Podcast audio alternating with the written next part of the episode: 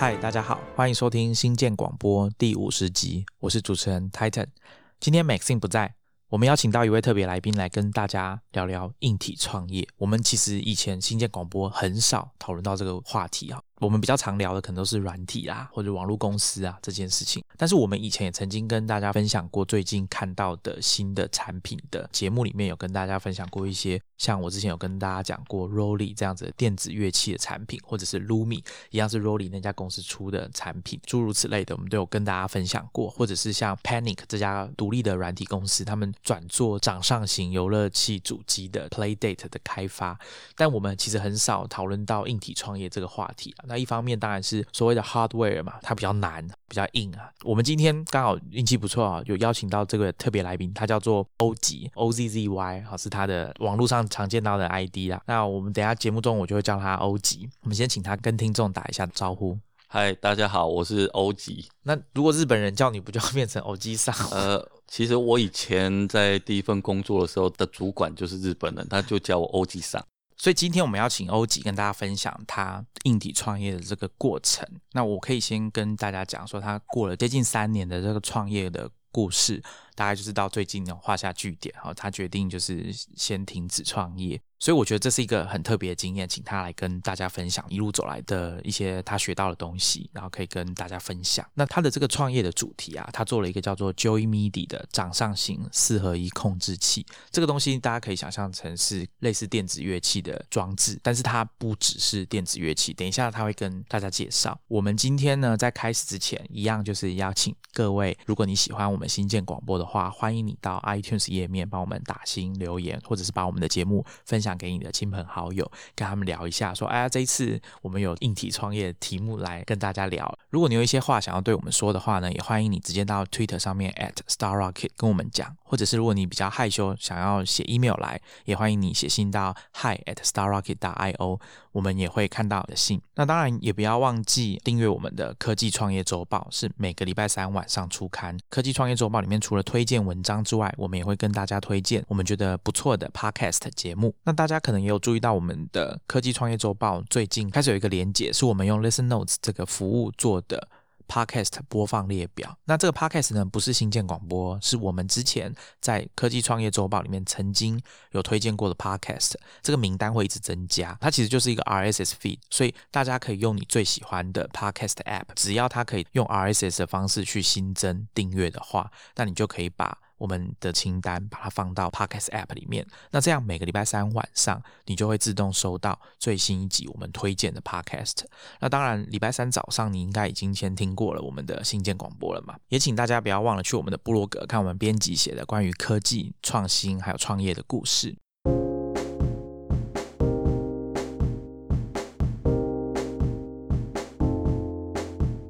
好，那我们进入今天的主题。我先讲一下我是怎么认识欧吉的。不知道大家有没有看过我在二零一八年十一月吧写的一篇文章，就是 Rolly 这个美国人在英国创办的一家电子乐器公司。那他那时候做的东西是蛮创新的，是一块像键盘，我们讲钢琴那个键盘的乐器，但是它的键盘不是黑白键这样子分开，然后一键一键按下去。它是一块细胶，然后有凹凸这个波浪形的，所以它叫做 se board，就是海浪的那个 se board。那它是一个会发出 MIDI 讯号，本身不会有声音的电子乐器。我在写这篇文章写出来之后，我就把它分享到一些台湾有在玩音乐的社团啊，跟大家讲说，我写了一篇这样的文章，大家有没有兴趣啊？因为这个。当时 Rolly 的产品应该在过去的几年偶尔会掀起一些讨论啦，因为他们的产品相对来说蛮创新的。那这时候欧吉我就看到有人来留言啊，说啊这篇写的蛮详细的，然后我就点进去看是谁啊？我想说会来这里留言的应该都是业界里面的人啊，不管是玩音乐的人或者是相关产业的工作者。我发现说，哎，这位欧吉他有在创业耶，而且他做的东西好像跟电子乐器有点关系。那我就看到他在 Facebook 上面有一个贴文，叫做 I got Shanghai 的。他放的那个连接贴文的连接是电影《拉拉链》的连接。那我在写 Rolly 的时候也很巧，也是用《拉拉链》当开头，所以我印象很深刻。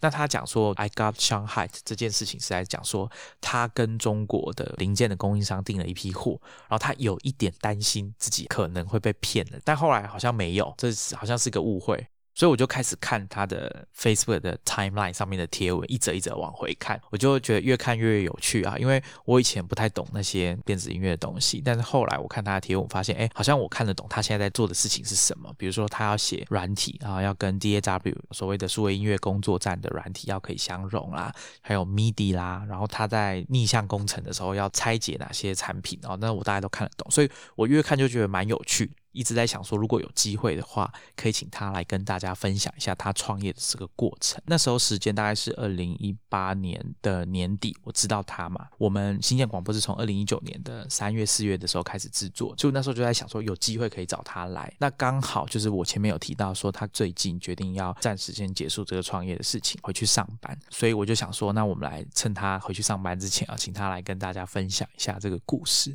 关于工程师或者是说创业者创业这件事情对他们来说是什么？之前我们在访问 Listen Notes 的创办人文斌的时候，他有说，他说其实软体工程师并不是很害怕说会找不到工作，所以创业失败他就再回去找工作就好了。他找工作其实相对是容易的。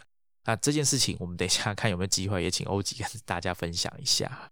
那我们先请欧吉跟大家分享一下他的背景。我觉得这个背景蛮重要的。为什么他后来会选择做硬体的创业，跟他的背景应该算是蛮有关系。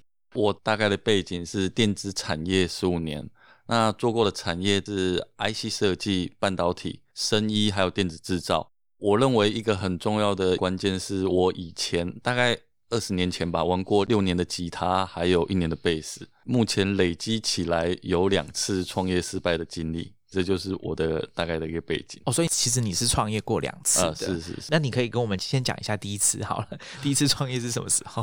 第一次创业其实比较特别啦，是被动创业，那算是一个同事找的四人的阵容啊。那这四人的阵容，我当初认为这是一个黄金阵容。所谓的黄金阵容，是因为。我们里面有一个人，他是担任过 IC 设计公司的副总，大概有几十年的电子产业经验。另外一个合伙人大概也是水电工程软体的老板。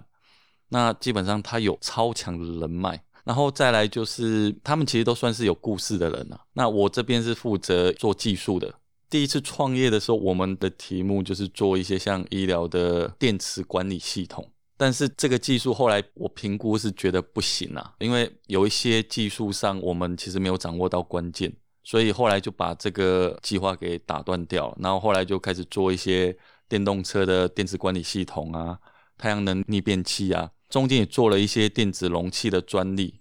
然后到最后弄了一个血糖仪，血糖仪其实算是我们的一些专长，大概就是这样子。然后做了两年吧。第一次创业其实它最后的结果是失败的。那失败的原因主要还是我们是用比较老派的方式去做一个创业，就是用写计划书的方式。那写计划书的方式的话，大概就会写出像一些鱼骨图啊，或者是武力分析等这些东西啊。但其实我们的合伙人他在人脉上面真的很厉害，他像是一些太阳能厂的一些老板啊，或者是台湾电动车关键零件的老板。或者是一些药厂的老板，他其实都认识，所以我们都是直接跟这些老板聊。但是呢，这些老板他们都会说好，那我投资你，但是他们都会有一个要求，就是说你必须要把样品能拿出来，他才愿意投。所以呢，看起来好像都 OK，但是最后就是你必须先把样品生出来，跟以前不一样。以前就是先写计划书，拿到资金再开始做样品。所以在现在创业的时候，我觉得思维会跟大概十几二十年前会有点不太一样。我觉得比较重要的是要做出样品，而不是写出一个计划书。大概第一次创业是这样子。那我想问你一下，欧吉，你平常有在逛群众募资网站吗？呃，是是。对，那你看他们的东西，你会觉得说，哇，他们就是。你讲的新一代的创业嘛，就是先把产品做出来，或者说先做了一个可以动的样品，再上来跟大家，不管说是预售或是群众募资也好，这样嘛。群众募资其实我一直有在看呢，呃，例如说我现在设计的这个音乐控制器的产品，我就是去分析所有群众募资的这些产品，例如说他拿到的一个金额，还有他受欢迎的程度，还有他的一些特色，我都把它分析出来。然后才开始去做一个设计，再就是群众募资，像国外 Kickstarter、Indiegogo 这些的话，那其实我都一直有在分析。但早期的话，其实我在做 MIDI 控制器的时候，我原本也想投入，比如说我做完一个样品的时候，我就直接丢到这些国外的群众募资去试试看水温。但做久了以后，还有跟一些 Maker 圈的朋友询问过以后，他们给的建议是说，群众募资是下下策。主要原因还是因为群众募资其实有时候会有一个很大的问题，就是说群众募资的时候，为了吸引更多的买家，所以你把价格压很低，但事实上你要付出的是很高的运费，还有中间一些平台的抽成。还有商业广告的一些费用，这些状况在正常的商业模式下其实是不太 OK 的。那会变成说一次就把所有未来会有可能的消费者全部都一次都都找来了，所以就变成是有点像是一次性消费。然后之后在铺通路的时候呢，有可能会变成是说价格要提高才能够赚钱，要不然的话就变成赔钱在卖。所以募资其实不是一个。新创公司最好的方式，但有时候是变成是说它是唯一的一个方式啊。我想欧吉刚刚讲的一点应该蛮重要的，就是当大家在做群众募资的时候，第一次上架，他们都会强调说，我们现在大家赞助的这个费用啊，这个单价会比我们到时候到零售通路更便宜。这时候会有一些人来赞助你的产品，那你这个群众募资很有可能会成功，但很有可能呢，因为你觉得这个东西有成功，你就开始去。生产下一批的产品，但是当你把价格涨回来的时候，因为通路的关系，因为广告费用，因为你要回收你前面的投资的关系，你把价格回到你认为正常的售价的时候，反而没有人来买了。因为先前愿意赞助你的人，很可能就是因为这个产品的价格比较低，然后加上你一开始的行销又吸引到他们，但是很可能这一批人就是刚刚欧吉讲的，就是你唯一一批会来买你这个产品的一群消费者。好，那我们把这个时间快转哈，就是我们直接来看这一次新的 Joy MIDI 掌上型四合一控制器的产品，也是欧吉讲他第二次创业。那他创业的这家公司叫做不想工作室 （Soundless Studio）。我们在讲产品啊，或者说讲创业的故事之前，我觉得有一些基本的知识或者说基本的名词解释需要跟大家先讲一下，以免就是有一些对这个电子音乐比较不熟悉的听众，他也可以比较容易的去听我们后面讲的东西。好，那我们先请欧吉来跟大家解释一些基本的概念啊，比如说像我们刚刚大家可能一直听我们在讲啊电子乐器，那到底电子乐器跟我们熟悉的传统乐器，比如说钢琴啦、吉他啦，到底有什么差别？我们先请欧吉跟大家讲一下电子乐器和传统乐器的主要的差别，比较像是说传统的乐器是直接发出声音的，电子乐器它就是需要插电，然后它很重要的是它有一个音源。那这个音源的话，可能是一个硬体的音源，或者是一个软体的音源，甚至只是一段的声音，像 audio 这样的声音。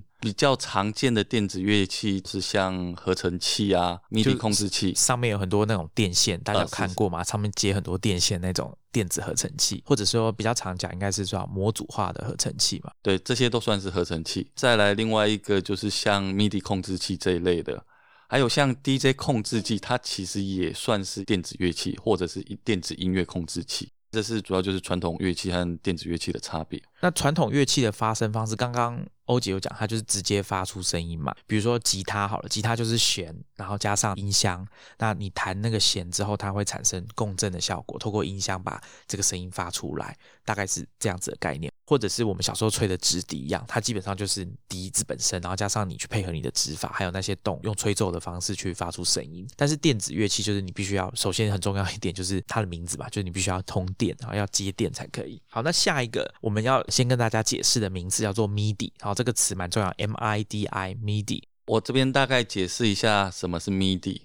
MIDI 的话，它是一个数位音乐的通讯协定。说音乐通讯协定这部分可能很多人听不懂，那其实简单说，它就有点像是 USB 啊、TCP/IP 这些协定，它其实就是可以让不同厂牌的音乐产品可以互相去沟通。那 MIDI 通讯协定它其实是一个很老的东西哦，我之前在 Rolly 的文章里面有稍微简单的提一下，它大概是一九八零年代的时候想出来的一个工业标准的一个概念，那好像到了大概九零年代的时候终于定下来，第一代的 MIDI 的协定一直沿用到今天。那最近好像开始 MIDI Two 哈，第二代的 MIDI 协定要开始正式的实施下去了。那我大家也可以观察一下市面上是不是开始会有越来越多宣称自己开始支援第二代的 MIDI 的协定的乐器。像我记得那个大厂好像是 Korg 吗？还是 Moog？在去年的乐器大展的时候，好像已经有推出一款。那我们讲完 MIDI 之后，要下面要讲的就是 MIDI 控制器。刚刚欧吉其实有提到 MIDI 控制器，我们也把它当成很多时候我们也把它当成电子乐器的一种。那欧吉他们公司做的 Joy MIDI，其实一部分的主要功能就是 MIDI 控制器。那既然叫做控制器的这个意思，其实就是控制 MIDI 讯号、操作 MIDI 讯号这件事情。这种东西大家可能刚刚欧吉有讲到，那我们在市面上看到的一些产品，它的形式可以是非常多。以一个外行人的角度来看，我会觉得这些东西所谓的 MIDI controller 真的是五花八门。它有触控型的，有按键型的，像我们讲的这个键盘的 keyboard 这种的，或者是吹奏型的，它用电子的感应器去感应你吹奏的东西，然后去感受你吹奏的变化，去控。控制 MIDI 的讯号，反正很多啦，大家可以在市面上看到，真的样子真的非常多。我这边补充一下，其实 MIDI 控制器刚刚提到比较正常的一些，就像是 keyboard 嘛，或者是装配，就是手指鼓这一类的嘛。那 DJ 控制器其实里面也很多，也会有包 MIDI 这个功能，还有比较正规的，像混音器。其实数位混音器很多也是走 MIDI。那这边我提一些比较特别的啦，像之前大家可能有一些会看到一些像是接水果的，嗯，它就是拿好几条线去接水果，透过水果，例如说苹果是兜啊，然后柳丁是瑞这样子去接，它也是一种 MIDI 控制器。那我也有看过比较特别的，它就是感测外面的天气，例如说现在外面的天气有没有下雨啊？或者是温湿度啊，然后来去做一个 MIDI 音乐的播放。几年前吧，我大概有去清大那边也有看过，有一个比较特殊的表演，有一个教授他戴着一个手环，有点像是 3D 感应的手环，然后去打太极，透过太极这样子来播不一样的一些声音。所以 MIDI 应用其实还蛮多的。其实我是把它分成两大类啊，一大类是所谓的音乐，另一大类是比较偏向艺术。其实电子乐有蛮多实验性质，或者说我们讲所谓声音艺术的表演，有蛮多也是要借重电子乐器，或者说电子乐器这个原理所发出来的声音，来达到他们表演的目的。那这些电子乐器啊，它其实在运作上有一些可以独立运作，就是直接使用那个电子乐器，但是有蛮大一部分都可以。接上电脑，或者是借由电脑上面的软体发挥它更多的功能。这种软体呢，通常大家可能会听到说啊，叫 DAW。我在文章上面也有简单提过，叫 Digital Audio Workstation，讲数位音乐工作站的软体。那请欧吉来跟大家解释一下，数位音乐工作站这个名词，其实我刚开始的时候看到这词，连我自己也看不懂它的意思啊。当你熟悉以后，它其实很简单，它就只是一个软体。那这个软体呢，是用在一些像音乐上面的工作，例如说编辑音乐、录音，或者是上面会有一些音源。那这一整套软体，我们一般都叫做 DAW。比较常见的会是像是 Apple 的 GarageBand 这种比较入门的，或者是我们叫水果 FL Studio，还有 Ableton Live 这些在做电音的，其实都算是 DAW。我们用来剪接新建广播的软体。Audacity 这个免费开源的软体，它也是 DAW。好，那现在基本的背景知识，不知道我们这样子解释有没有清楚？那欢迎大家也可以看我们 Show Notes 里面的一些参考的连接。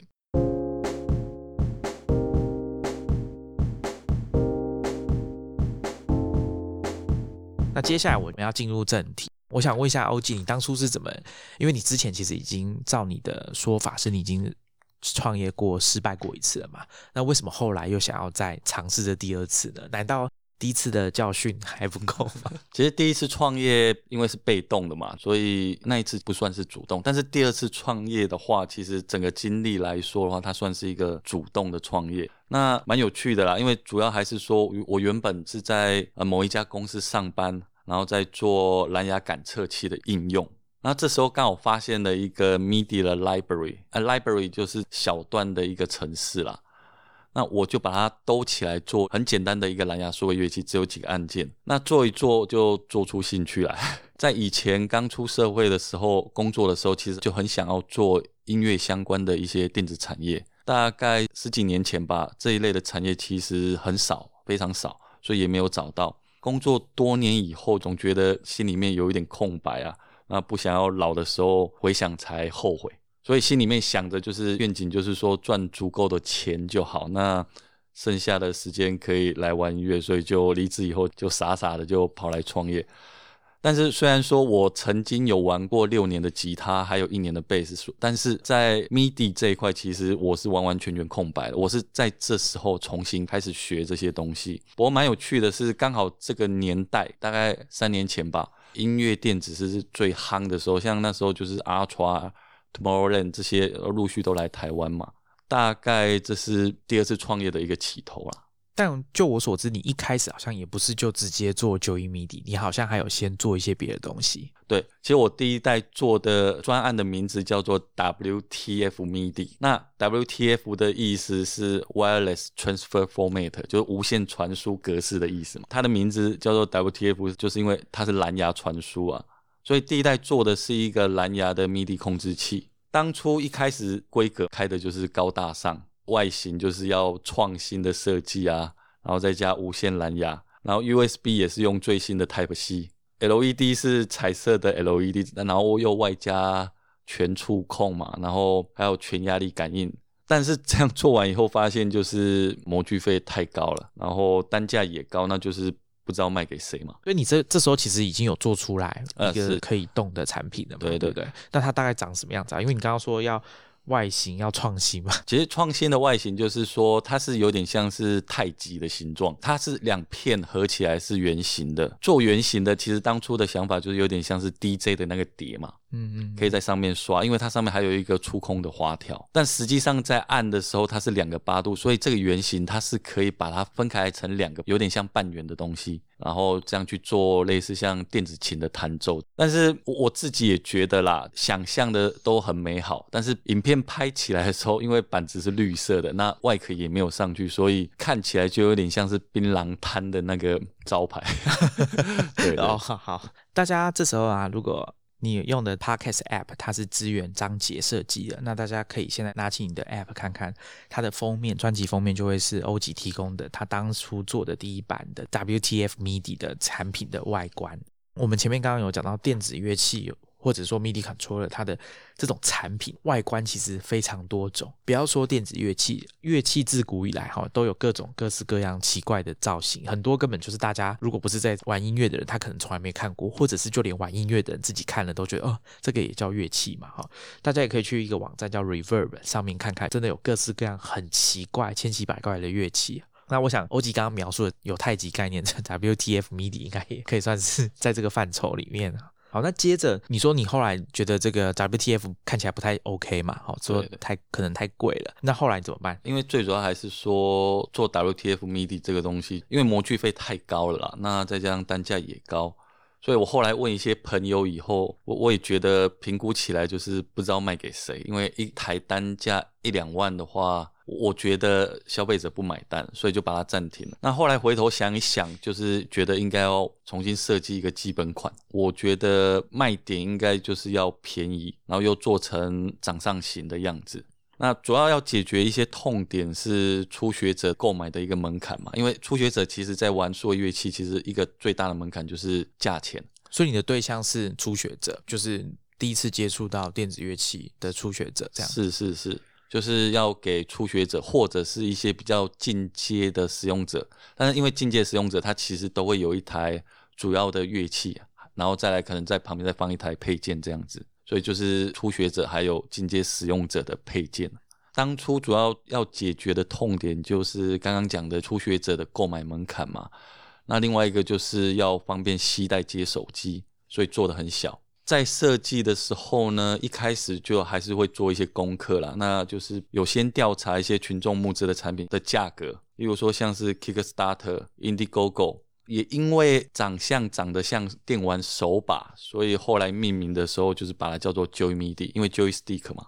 对，它的确是有一个摇杆在上面嘛。是是是，对，而且还有四个按键，很像那个 PS Two 的那个把手。但这个计划呢，也是做了蛮久。原本是希望大概做一年吧，或者是说，其实最早想法是应该半年就可以做出来，因为有了第一代一年的经验。但实际在做的时候呢，从研发一直改版，其实大概做了七代才做出来，而且这一版本还是有线，算是比较便宜的版本。哦，它后来变成有线的，因为你第一代那个 WTF 它是无线蓝牙的嘛，是是。那后来 Joy MIDI 就变成是有线的，一定要透过线材来连接。因为最主要还是说有线的话，就我可以不需要做一个电池，不用电池的话，我的电是可以直接接到手机上面，吃一个电脑的电或者手机的电这样子。那整个价格就可以比较低，大概就这样子，从第一代到第七代做两年吧。那你后来因为第一代产品暂停了之后，你开始在想 Joy MIDI。那我们先不要讲说你后来改了七次啊，前面一开始你是怎么确定说这个东西是 OK 可以做得出来，然后开始设计这样子？除了刚刚讲到的是说。一开始有在群众募资上面做一些调查以外嘛，开始设计的时候，当然不敢一开始就全部投入，也怕外形会不会，因为要做一个小型的密闭控制器的话，其实还蛮少见的，很怕就是说做太大或太小，或者是不太好按，所以一开始。第一代在做的时候是完完全全没有任何电子，也没有任何程式在上面，单纯就只是做了一个外形，然后就是在手上一直在那边把玩啊，然后试试看这样子 O 不 OK 啊？所以第一代是这样做出来哦，所以它其实就是个模型，可以说是模型这样吗？对对，有一点像是游戏手把的一个模型，然后就是把玩这样。那你这边是怎么做？是用三 D 列印吗？还是用？纸啊，厚纸板、瓦楞纸之类的，把它做出来，其实就是比较土炮啊。手上有什么就拿什么来做，就是因为我手上有一些旧的电路板嘛，那就是把它裁一裁哦，大概的尺寸大小 OK 以后，因为我的尺寸是按照手机的尺寸，大概六寸手机的尺寸，一个基本的尺寸有了以后，我就去把我手上现有的，比如说摇杆啊、按键啊。旋钮啊，这些东西全部都把它装上去，然后来开始再试这些手感。看起来你好像要拆掉蛮多东西的。是，不过因为做电子业嘛，所以手上的这些奇奇怪怪的电子零件还蛮多的。所以刚刚有提到是说，像一开始做的那个 prototype 嘛，那就是完完全全没有电子，也没有任何程式。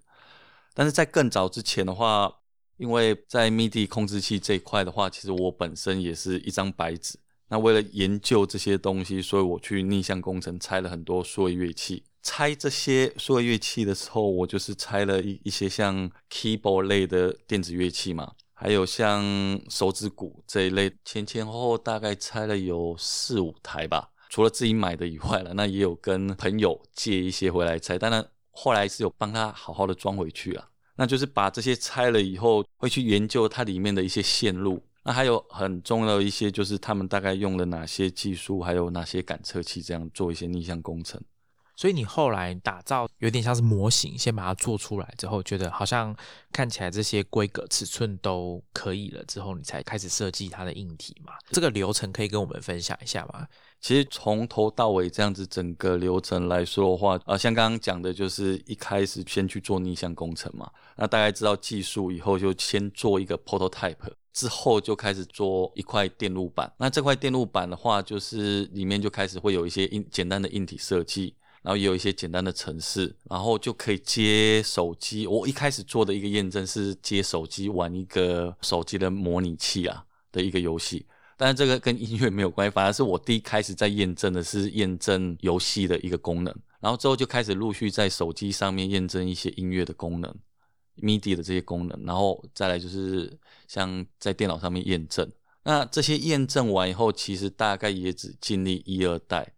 那一二代的时候，因为板子是裸体的嘛，那时候完完全全没有想到外观是长怎样，做出来就是有点丑，很像玩具啦，连我自己都觉得那个东西上不了台面，所以就一路改版，大概改了两版、三版、四版，一一路改到第七版。那中间过程呢，有找一些像 Maker 社群。这些来去询问，例如说像，因为我后来有加一个小的荧幕在上面嘛，那这些 icon 的话，我有去问一些朋友，到底怎样设计会比较好看？那大家喜欢怎样的 icon？后来在中间为了 DJ 这个功能，在旁边也加了两个滚轮，所以一路加一路加，就是怎么做都觉得好像没有办法卖，所以就是三代、四代、五代、六代到第七代才终于定下来。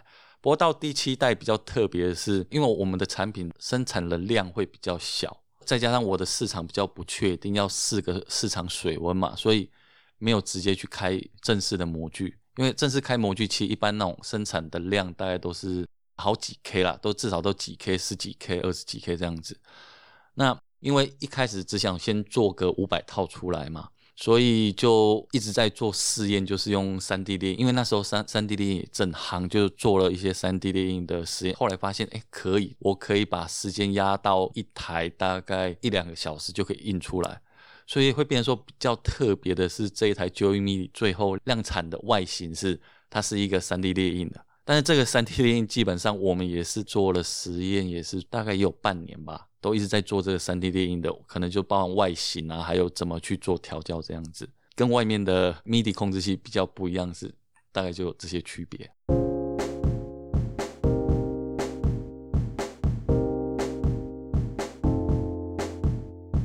欧吉，我们听你这样讲啊，原型概念啊，验证完了之后，你觉得大小尺寸都差不多，手感什么的都已经研究好了。接下来我们要研发硬体的产品啊，作为一个开发者、创业者，有哪些工作要做？你可以跟大家解释一下整个过程吧，让我们一些没有从事过硬体创业的听众可以多了解一点。我先讲一些大项的部分。大项部分其实最基本就是像硬体设计、韧体设计、软体设计。机构设计，然后除了这些设计以外的话，还有一些像是要去找一些供应商啊，或者是要怎么做一个量产，然后还有一些比较商业的部分，像是要怎么去计算成本，还要做一个定价，这些算比较大项。还有一个最后比较商业的，就是说一个行销还有商业策略的部分。我觉得之前我在看他的分享啊，因为他就是。怎么讲呢？很公开透明的在分享他的创业过程吧，在 Facebook 上面。所以，我我那时候看到，觉得后面算成本地方蛮有趣的。我们等一下请他跟大家分享。但是前面我想要听听看你在讲这个软体啊、硬体设计这个部分，具体来说是怎么进行的？我们蛮想知道的。像硬体设计的话，我本身是用 KiK 的这一个软体去画一个电路图，还有做 layout。挑这个软体的原因是因为它就是开源，然后又免费。大家也知道，新创的小公司就是没什么钱，当然就是开源免费，就是先用嘛。那等未来有赚钱再去买一些比较大的软体。所以硬体的部分刚刚有提到就是 KiK 的。那韧体的设计，因为我本身在玩 M M 贝的 OS 这部分玩蛮久的，所以在 OS 的部分还有韧体的部分，主要还是就是透过这个软体。它是嵌入式的相关的软体吗？还是对对对，嵌算是一个嵌入式的 OS，它算是一个很小的 OS。它原本是用来做一些像物联网的一些开发，很重要，也是它也是免费的。那后来在软体设计部分，因为在做 MIDI 控制器，虽然是硬体创业，但是硬体创业其实常常会伴随一些需要做一些软体的设计啊，因为像要写一些 MIDI 的设定啊。的这些软体，所以那时候在软体的部分就挑了一个叫旧时的一个框架。那这个框架的话，它是算是蛮有名的一个音乐的软体框架，但是还蛮不好写的。这个关于 Juice 啊，J U C E 这个 C plus plus 的软体开发框架，我们之前在 Rolly 的文章有介绍过。那那时候我在写 Rolly 的时候，其实我是采访一位国内的工程师，他叫 Sam，那他也有来上过我们新建广播节目，他是第三十四集，在台湾接全球的软体开发案是怎么一回事这一集。所以如果大家有兴趣听听看他的故事，也可以去。听我们新建广播第三十四集，那时候 Sam 是跟我分析说，为什么 Juice 对他来说是个不错的选择，是因为它开发起来体积很明显比较小，比开发 C plus plus 常见的所谓的 Qt 还要来的。体积更小，比较符合他们当时的专案。因为虽然说 Juice 比较像是在开发音乐的所谓的外挂城市里面常用到的开发框架，但其实那时候其实 Sam 他们要开发产品跟音乐产品比较没有关系。就我所知道的啦，那 Juice 在国内并不盛行，因为 Juice 它的面向其实比较不算是一个通用的软体框架。它比较像是一个音乐软体的框架，所以像我用这个软体也是逼不得已才用它。因为其实我从一开始了解到它到去学习它，其实这个曲线还蛮蛮长的，因为它并不是一个很简单的一个音乐软体框架。但其实，在很多状况下，就是在写音乐软体这部分的话，其实像 BST 这一类的，它是唯一的选择，也没有其他选择。你可以跟我们解释一下，你说用 Juice 来写，说哎，软体的这个设计就是 Joy Media 这个东西，为了目的是什么？为什么要帮他写一个软体？第一个就是选 Juice 的这一个框架的一个很大的原因，就是它的价格其实在很多的价格里面，它算是很便宜的。它不完全是免费，它算是很便宜。然后再来就是很重要一点，就是它是跨平台，它本身就是像 Apple 啊、微软或者是像 Android 这些，它都跨，所以就是很方便。因为其实很多音乐软体，我之前早期也试过用 Python 的一些框架来写。但后来发现写一写以后，它可能只能在 Windows 上面用，就不能跨 Apple，这样变成我要写两套，所以后来最后也是选了一个不太好写的 Juice 来写啊。但是你会觉得它跨平台的优势还是胜过？就是用你习惯，但是必须要写好几套的解决方案，还要比较好，就对了。呃，是是，因为软体为了两个平台去写了两套，会有一个很大的问题，就是需要去做管理。管理其实也是很大的一个问题。就是的话，我们其实主要还是拿来做我们 Joy Media 的一个设定软体啦。其实主要的目的就只有这样子而已。后来其实，在软体设计的话，我们因为我们用一个开源的 DJ Mix 这个软体。这个东西的话，后来也有在软体上面也有去用 JavaScript 去写一些 Mapping 的一些档案，来让我们的 Joy MIDI 这台控制器可以连到 DJ Mix 的软体上面去使用。你讲的这个 Mapping 指的是什么？可以多讲一些吗？跟听众解释一下。DJ Mix 这一套软体的话，它本身算是开源又免费的强大的 DJ 软体，但是呢，它不支援所有的 MIDI 控制器。那你如果要让你的 MIDI 控制器去支援它的话，你就必须去写一段程式，让它这套软体可以去认识你的控制器，去做一个控制。所以这个部分的话，我们一般来说就叫做 Mapping。刚提到了硬体、韧体还有软体嘛，那接下来就是机构设计这个部分。那机构设计这部分其实本来就不是我的专长，因为我本身是。比较偏向电子和韧体还有软体这部分，那机构设计是因为刚好有碰到。那那这部分的话，其实我觉得我运气还蛮好的，就是刚好遇到像有一个软体叫做 Onshape 三 D 绘图的这一个软体，这个机构设计的软体蛮强大的。去申请它的账号的话，只要你的所有画的三 D 图是公开的话，它就免费。对我来说，这是蛮重要的一件事，因为所有的商业使用的三 D 绘图软体。基本上一套下来都是大概十几二十万起跳。刚刚欧吉有讲到 Onshape 这个软体啊，我就想到它的机制啊，我觉得这种机制是很特别啊，也蛮好的。我前一阵子刚好在看 YouTube 的时候，在看一个类似科学解说的这个影片。那节目的最后啊，他就讲说，我们这个节目是一个叫 Sim Scale Sim S I M 啊 Simulator，就是那个我们讲 Sim City 模拟城市的那个模拟 Sim Scale 这个网站，它可以。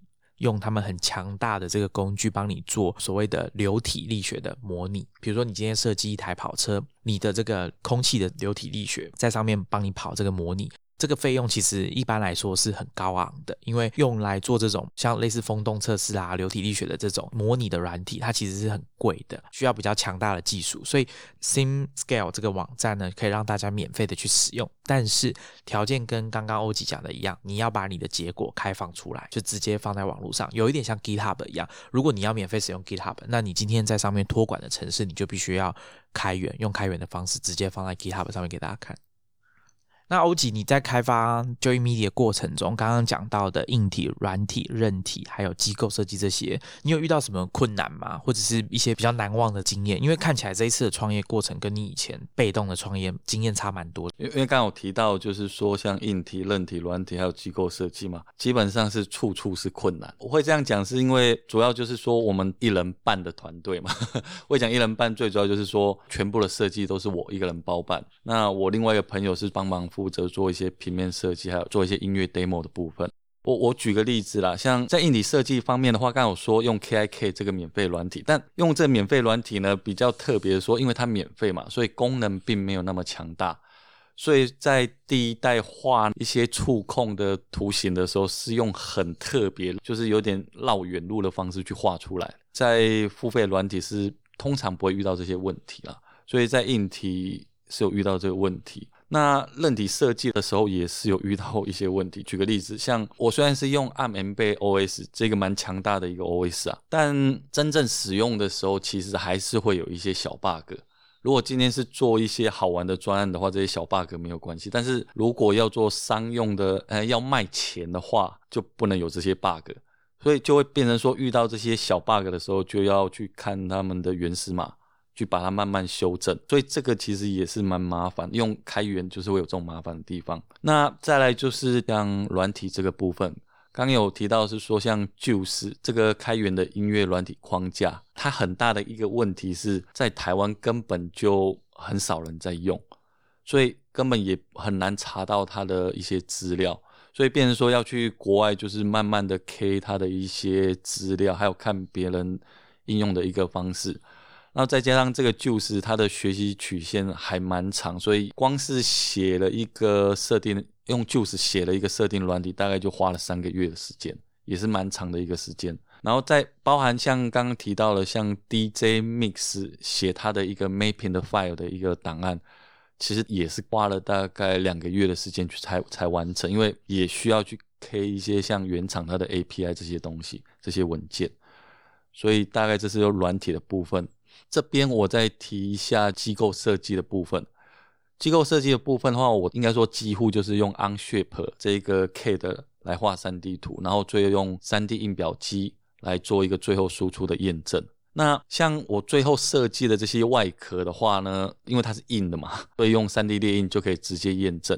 但是其实我整个在做设计的大概有快半年的时间，卡在一个地方，就是细胶按键。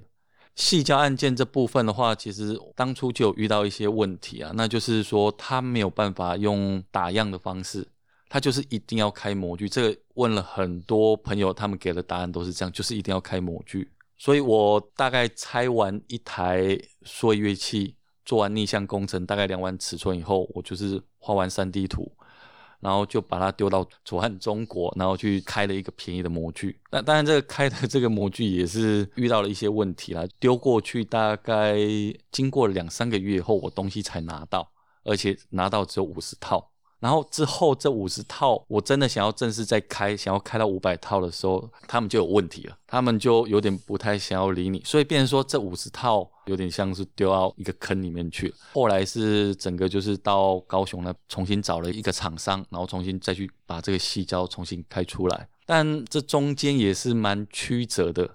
所谓的曲折是这个厂商他只做细胶，底下的导电印刷他都没有。那他在这部分其实也没有太多 经验，但是我我也只能说了，我们这种小公司，人家厂商愿意做，我们就已经是万幸，而且我们量还很少，所以在这种状况下的话呢，那就是好，那就请他开了，所以我们就开了一套新的模具在高雄那边开，然后开了五百套。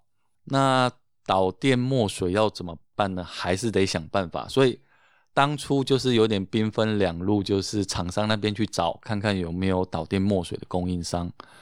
那我这边呢，我就在网络上面就是很巧的，就是遇到有人在卖导电墨水。那所以我就跟他买了一个一点小批量导电墨水回来试，但是这个导电墨水其实没有那么好玩，它就是有点像是说你要拿到烤箱里面去烤啊啊温度啊，还有那时候看到你好像有贴一张照片嘛，就是要放到烤箱里面，连连带那个细胶的按键都要放进去。它的流程有点像烤胶吗？不会不会，它那温温度还蛮高的，细胶温度还可以蛮高，只是说它流程有点像是说它有分什么。A、B、G 啊，然后按照一个比例，就是要用一些特殊的方式去把你要在细胶上面要有那个导电的部分去把它画上去。它为什么细胶需要被导电？我们如果拿细胶来当按键的话嘛，在电路板上面会有，简单讲就是说可能会有两片铜箔，但是这两片铜箔正常状况下是不会导电的。但是当你按下去的时候，你需要让细胶。它那边也有一片东西可以让他们通电，对，通电。但是细胶一个很特别的特性是，大部分的东西都没有办法上去。哦，你说就是附着在上面？对对，附着。所以一定要用像这这些叫做 polymer 这些东西，才能让这些导电碳膜吧可以附着上去。就是要用手去画这些导电的，例如说像画一些黑色圈圈之类的，那就是手会弄得很脏。画完以后，然后就是整块。细胶和导电油墨就是丢到烤箱里面去烤，那烤的温度还要很注意，烤出来以后就要去量每一个地方的导电电阻到底对不对。其实这部分如果真的量产的话是不太 OK 的。那时候，所以后来五百套都是这样做出来的。呃，当然不是，所以因为这个根本就不是一个量产的方式，我是要做，不是在做实验，是要做一个产品的啦。后来高雄那个厂商就很好玩的，他就是找到了一个导电油墨厂商。那我觉得蛮巧的，就是这个导电油墨厂商的儿子吧。刚好是我的同学啊，对对，我觉得就是蛮巧的，就是我去到那边才发现，哎，这是我同学他们家开的一个工厂。后来就变成说，就是经过这一次，就是把整个细胶和导电油墨这部分，就是把它解决掉解决掉。所以本来应该会是一个很头痛的问题嘛。站在量产上面，这不只是头痛，这根本没办法没办法做。对 对对。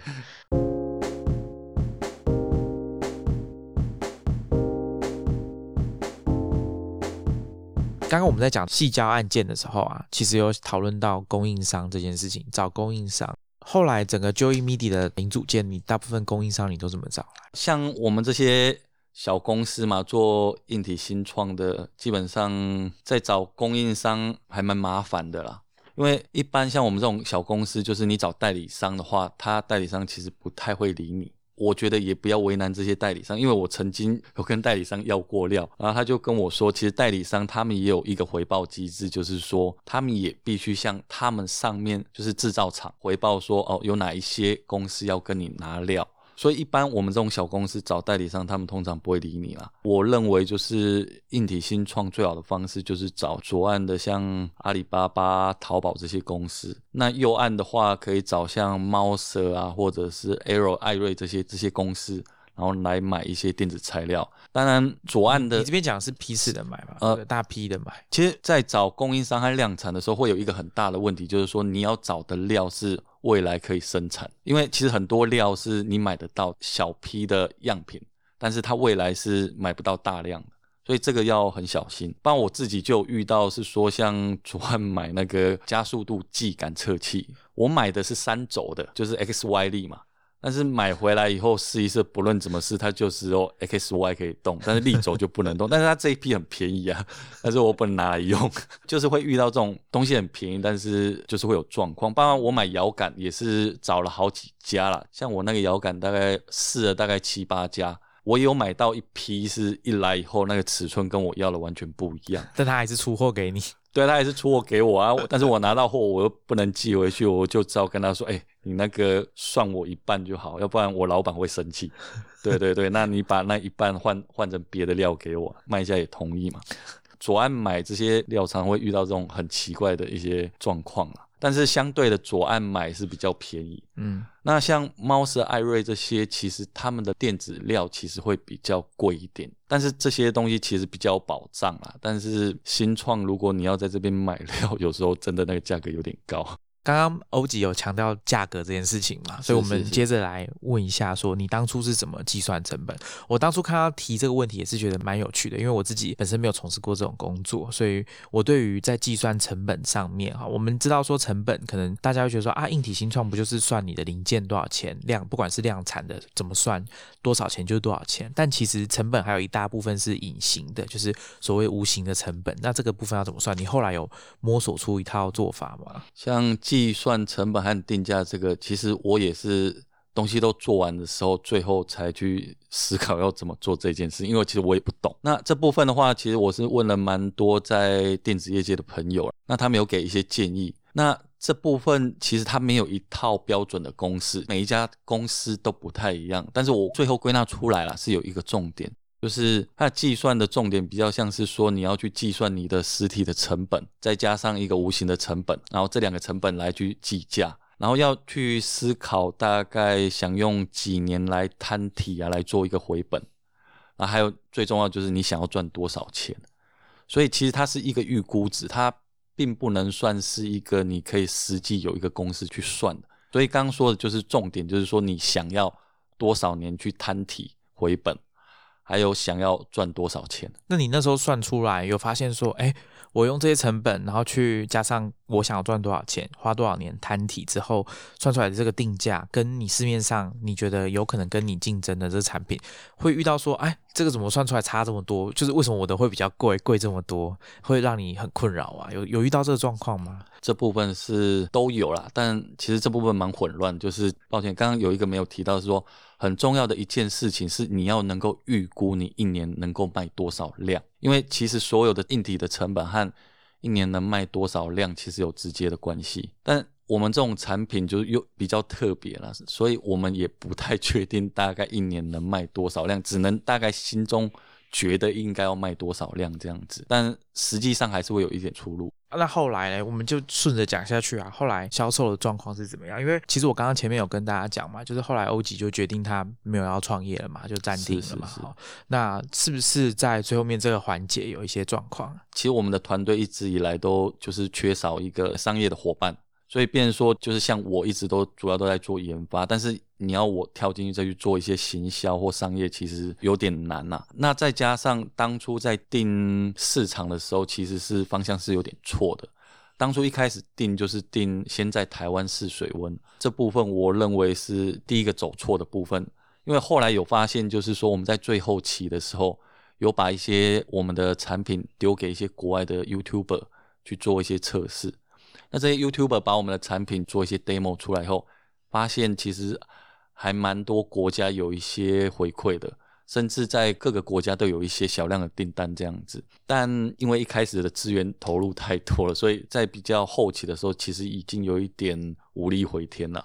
不过我认为，如果我们在一开始是投入国外的这些市场，而且也是透过这些国外的 YouTuber 来做行销的话，其实我认为整个商业的模式应该是会会是成功的。所以，如果下一次如果还要再做这种同样类似主题的产品，你可能就会换一套完全不一样的策略了。当然，如果下一次还想不开的话，对对对。那刚刚其实欧吉已经有提到一部分，他。他决定要停的原因，就是因为他觉得他投入的资源已经很多，过去三年来投入的资源已经，事实上他讲的词是太多了。他说已经投入太多了，所以即便到后来哈，在外国开始有一些订单，而且我听起来这些订单还好像让你就是比起国内的 订单更印象深刻一点。呃，是因为最主要是说我们投给几个 YouTuber 吧，仅仅只有一个 YouTuber 做了一段影片。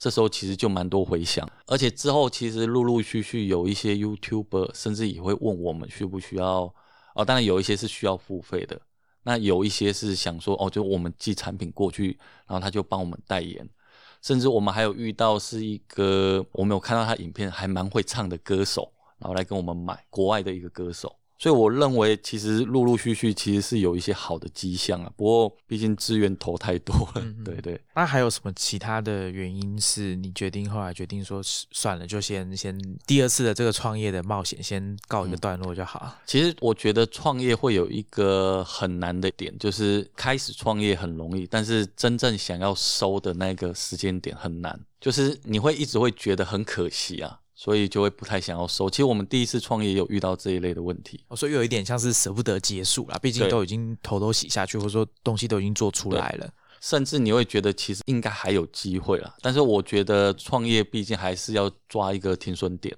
像我抓的一个点，大概就是我认为三年内一定要结束。这样子聊下来啊，你有没有觉得说，嗯，有什么话是想要对我们的听众？我想我们的听众有一些人可能对于 Maker 很有兴趣，有些人甚至更进一步，他想要尝试创业，或者是他正在创业，不管是硬体或软体，你有没有什么想要跟他们分享的话呢？这边我我大概有想到几个了，那就是如果你今天有选择可以选择软体创业或硬体创业的话，那我当然建议还是选择软体创业。硬体创业的门槛，我个人觉得真的太高了，除非你手上有大笔的资金还有大笔的资源，要不然不要去轻易尝试硬体创业。再来就是有一件事情，就是这其实也是朋友跟我讲的，那我我后来也觉得蛮有感触的，就是做名气。比商业还要重要。现在这个年代，很多时候其实你名气来的时候，商业自然就来。但是你一直做商业的时候，其实不一定会有那个效果。这也算是一个朋友。给我的建议啊，你所谓的名气指的是说，像你刚刚讲的，YouTuber 帮你的产品拍一段影片，帮你背书，然后在他的圈子里面，或者说他的粉丝圈里面有造成话题，然后大家来跟你买，像这样子的吗？呃，是是是，类似像这样子。哦，我以为你讲的是说，创办人要一直上节目，然后去谈自己。啊，你你刚 你讲的这个也是啊，对对，我觉得这些都是名气，就是要让自己一直去做一些曝光啊。那当然还有一件事情就是不要太低调。对，我我觉得就是不要太低调，因为常有时候我们以前在做的时候，尤其是像我们这种工程师创业的，就是会犯一个很大的错误，认为默默的做就会有人看得到。我认为啦，现代社会默默的做，其实真的不会有人看到。那这样有点可惜，你会不会觉得有点可惜啊？你之前是想说，希望这个创业成功，或者创业如果到一个阶段，你可以多花一点时间玩音乐。你后来后来这过程听起来非常的忙碌啊，还有机会玩音乐吗？对，其实这也算是一个很大的问题了。其实当初就是想要有一份稳定的工作、稳定的收入，然后其他时间都拿来玩音乐。但是真的投入下去的时候，发现完完全全没有假日，假日也在工作。然后晚上也在工作，一直都在工作，然后根本完完全全没有时间玩音乐。所以在音乐这一块的话，其实后来很多 demo 也是交给我的 partner，然后去帮我做。而且我想问一下最后一个问题哈，你以后有机会还会想创业吗？这一次的第二次创业，或者说过去两次的创业经验，会让你觉得再也不想创业了吗？这个我觉得不一定，因为我觉得还是要看契机啊。因为如果没有遇到那个契机的话，我觉得不会。因为例如说，我觉得创业很重要，就是你要有技术、团队、商业还有资金嘛。大概这四个点，我认为只是缺一个，我觉得就很难成功了。所以我觉得要有这个契机啊，甚至是说，我认为创业的方式，另外一种方式是说，有时候并不需要自己去找这所有的资源，包含你现在可能在做一些 side project 嘛，那。这些 side project 你觉得 OK 的时候，想要开始创业的时候嘛，不一定需要去找一些外面的天使投资人。我认为有时候可以去找一些像身边最近的人，例如说像是你老板。刚刚欧吉有讲到一个 side project 这个词啊，其实我们之前在讲业余的这个专案，其实之前在不管在访问小海或 Sam 啊，其实他们都一直有提到，如果你是技术背景的人，其实应该多多少少在业余的时间、下班的时间、假日什么的，可能都有很多你想要做的、想要尝试的，不管是技术啊或者。做一个小产品都好，那它很有可能就是一个你未来创业的一个起点。那欧吉，我们的节目快要结束了，你最后面还有没有什么话要跟我们的听众朋友说？那个，我觉得创业其实蛮难的啦，真的很难，比想象中还要难。因为真的跳进去以后就会知道。但是说鼓不鼓励大家创业这件事情的话，其实我个人认为就是说它真的很难，但是我觉得蛮值得尝试一次的。因为最主要是说，在我个人创业的。过程中是我学到蛮多，像我以前最主要是做一个 R D 嘛，电子业的 R D。但是我在这些创业的过程中，我学到很多完完全全在做 R D 不晓得的这些事情，例如说计算成本啊，怎么定价这件事情，像一般的工程师是不会了解的。还有像商业的部分，我第一次发现就是说，像我们把我们的电子产品丢给外国的 YouTuber，然后这样子。哎，有一个影片产出，我们觉得其实还蛮好玩的。我觉得就是创业不好玩，但是人生我觉得就值得错这一次。对对对，好，我们今天很谢谢欧吉邱欧吉来跟我们分享他第二次创业的过程啊。那当大家听到这一段广播的时候呢，欧吉应该已经在上班了。我们祝福他好。那我们今天节目就先到这边，我们下一集见喽，拜拜。好，拜拜。